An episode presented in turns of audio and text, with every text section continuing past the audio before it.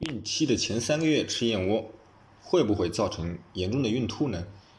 如果孕吐严重到吃什么东西都吐，那就要到医院去，以便于保胎。如果不呕吐，建议可以试一试燕窝。实际上，胎儿在母体生长发育的过程中，最重要的脑部和神经发育就在前三个月。这个时期可以补充叶酸。也可以食用燕窝补充唾液酸。燕窝里的唾液酸促进胎儿脑部发育。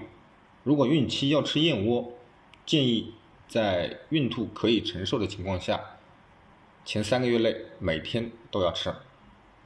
新妈胡可曾经在一档节目中说过，后悔二胎吃燕窝吃少了，因为老二要比老大黑了很多。对燕窝的赞美和信赖溢于言表。